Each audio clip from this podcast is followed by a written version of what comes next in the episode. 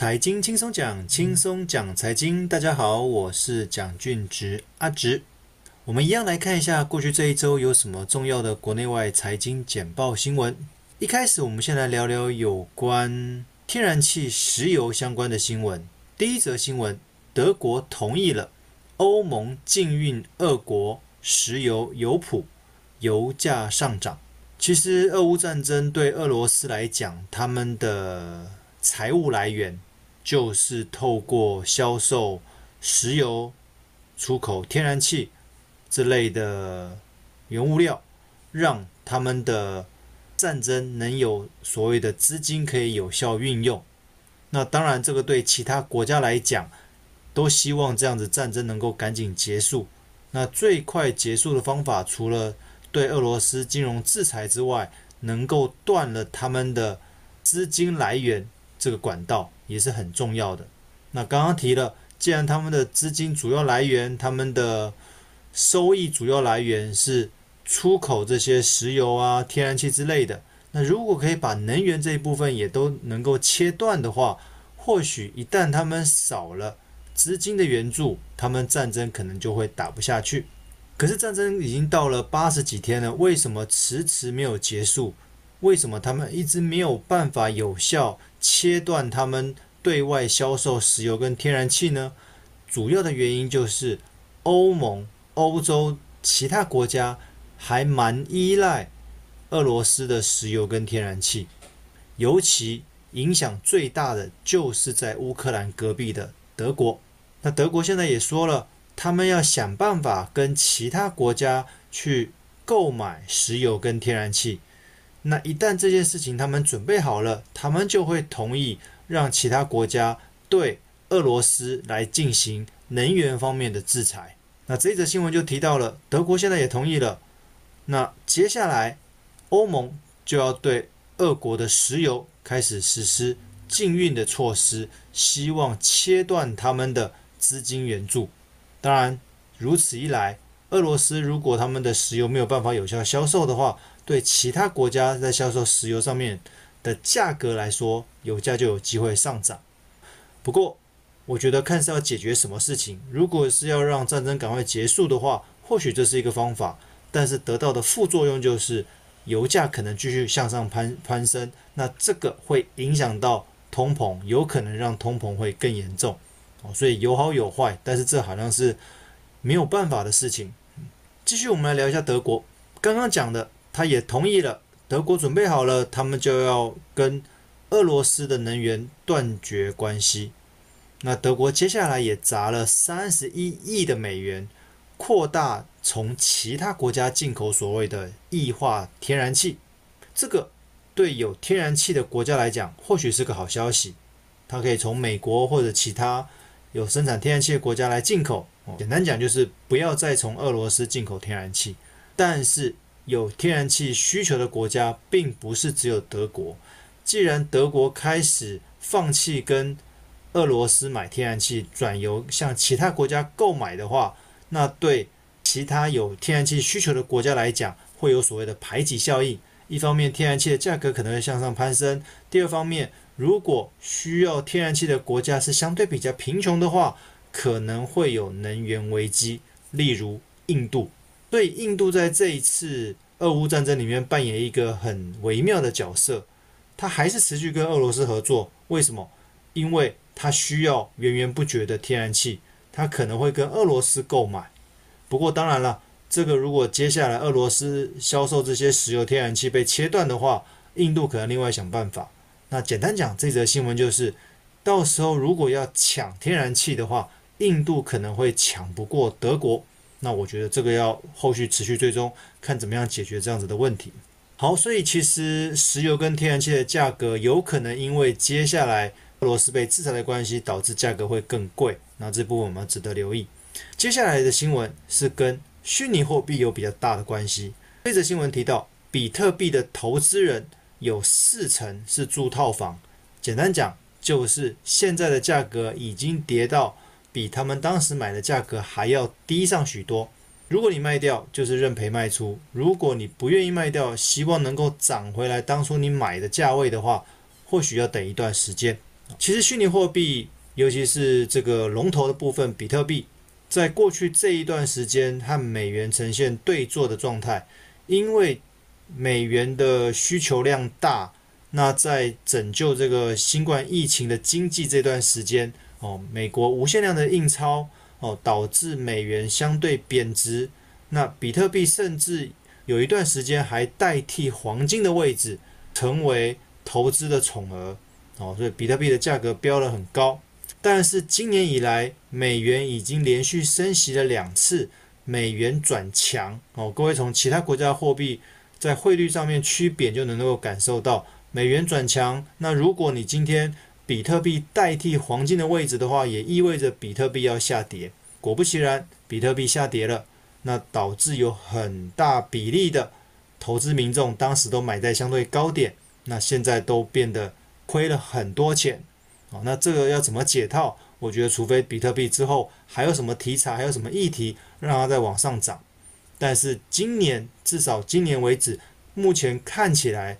美国接下来还是会朝持续升息的方向，那这个对比特币来讲是不利的。再一则新闻，巴菲特也说了，比特币不值得买，因为巴菲特觉得比特币它没有一个规则，没有一个可以依循研究的地方哦。毕竟第一个，它是一个虚拟货币，它有一定的量。那它既然是虚拟货币，这算是一个很新兴的投资工具。在他个人而言，他觉得这是一个投机的产品，而不是投资的，因为他也没有利息可以给你。因为巴菲特擅长投资股票，他把投资股票视为经营一间公司，这间公司如果营运得好的话，对股东来讲可以获获发这些获利的配股配息。但是比特币完全没有这样子的功能，就是他觉得比特币是不能称为一个正规的投资工具。哦，这是偏比较新颖的，那这个并不会在他的投资布局里面。继续一则，也是跟虚拟货币有关，稳定币暴跌，与美元脱钩，引发投资人恐慌。其实说来有趣，现在很多投资工具的名称取的都好像让你觉得它很稳定，能够稳健投资一样。既然有一个虚拟货币，它的名称取名叫做稳定币。其实这个在市场上面已经很多了，那它标榜的就是跟美元挂钩。不过近期因为美国升息的关系，因为汇率跟其他国家的货币比较起来，汇率的波动上面比较大，所以稳定币它跟美元脱钩，那这一脱钩，它的价格的波动就会变得很大，那就是再也不稳定了。偏偏它名称取名叫做稳定币，哦，这很蛮讽刺的。这个就跟之前有跟各位提到的避险货币哦、避险工具、避险基金一样，听起来好像可以规避那些风险，但实际上他们的风险反而是更大的。那稳定币其实一点都不稳定，否则就不会出现稳定币价格暴跌这件事情。所以这个要跟各位分享，就是其实在投资这种比较新兴的投资工具、投资商品，还是要小心一点，尤其是这个虚拟货币这一块。那我相信这部分全世界都还在摸索。然后到底这是属于一个什么样子的产品？到底有没有办法代替目前的实体货币？但是我相信这还有一段蛮长的路要走。再来一则跟货币也是关系，但是这个是实体货币了。他说美元太强，东亚货币掀起净贬潮。中国、日本、韩国发声，他们反对强势美元。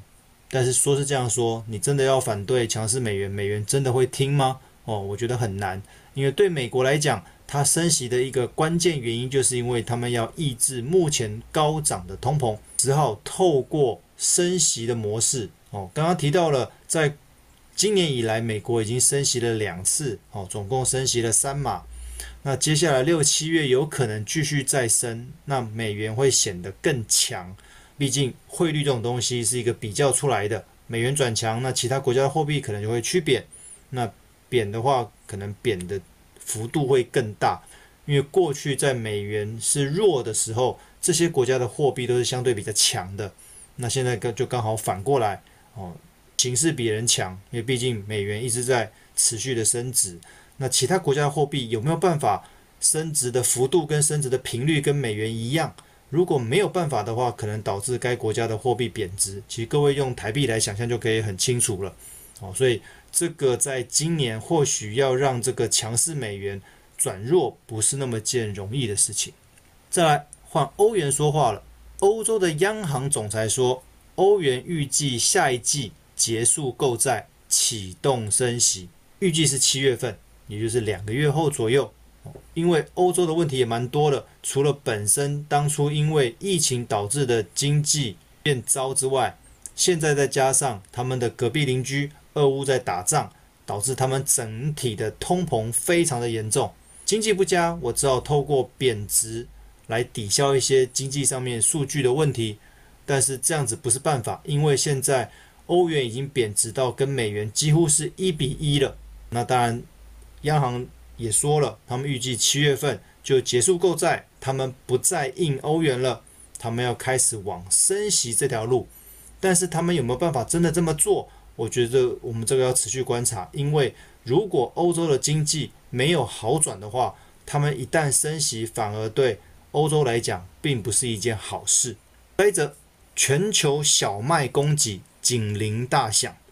其实过去这几周，常常跟各位提我们的农产品，因为也是战争的关系，导致农产品没有办法有效出口。那影响层面就是我们现在吃的部分的价格也越来越贵。乌克兰是小麦出口的第一大国，因为战争的关系，现在没有办法有效出口。那印度是小麦出口的第二大国，他们现在也开始紧张了。如果他们的小麦持续出口卖给其他国家，万一到时候他们自己国内不够怎么办？所以印度也开始考虑，他们要限制小麦的出口。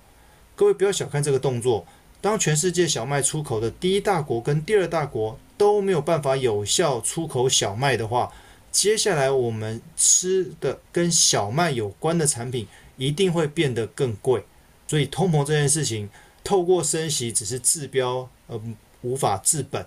我觉得这个本还是疫情的控制，还是战争能够赶紧结束，否则这个通膨可能会持续跟着我们好长一段时间。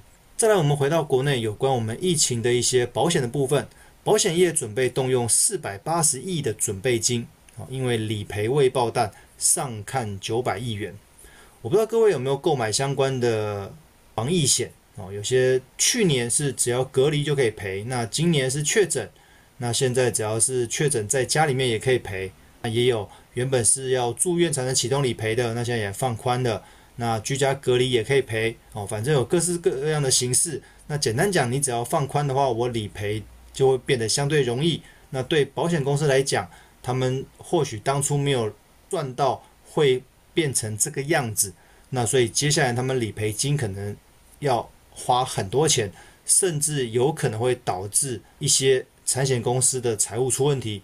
诶，不要小看这件事情，其实，在泰国据说有三到四间的产险公司就是因为这样子疫情的理赔而导致破产。当然，对金管会来讲，他不希望。有产险公司也遇到这样的问题，所以他们准备了四百八十亿的准备金，哦，以防万一。从去年到现在大概两年左右所卖出的相关防疫的保单，哦，在理赔上面，如果财务上面出了问题的话，这个紧急预备金就可以拿来动用。最后一则也是跟防疫险的理赔，他说单单今年已经突破了十亿元，这个跟上前面数字有什么关系？前面讲了要准备动用四百八十亿的准备金，是指过去这两三年所卖出去的防疫险的理赔哦，可能会不够赔哦。那这一则说今年已经破十亿元，这个数字更可怕。怎么说？因为据统计，今年单单今年一月到现在所销售的防疫险所收进来的保费也才十八亿左右，但是已经赔出去了十亿，所以很有机会在今年年底。如果疫情没有办法有效控制的话，有可能会超赔，哦，就是把当初收进来的十八亿的保费全部赔出去，甚至赔得更多。那当然就会用动用到刚刚前一则新闻提到的四百八十亿的部分了。哦，这个是一件很可怕的事情。哦，这个或许当初各个产险公司在销售的时候是始料未及的。哦，那我们也希望疫情能够赶紧结束。哦，因为这个疫情影响的层面实在是太广了，无论是我们。一般民众的生活，那一般民众的工作，那跟整个金融业有很大的关系哦，升息不升息，那这些保险业的一些理赔，那银行业的一些贷款之类的，全部都有挂钩，全部都息息相关。那也希望这样子的状况能够赶紧恢复正常。好，以上资料来源就是各大报的财经简报新闻，那希望能够让各位有一些收获。那我们下周见，谢谢各位。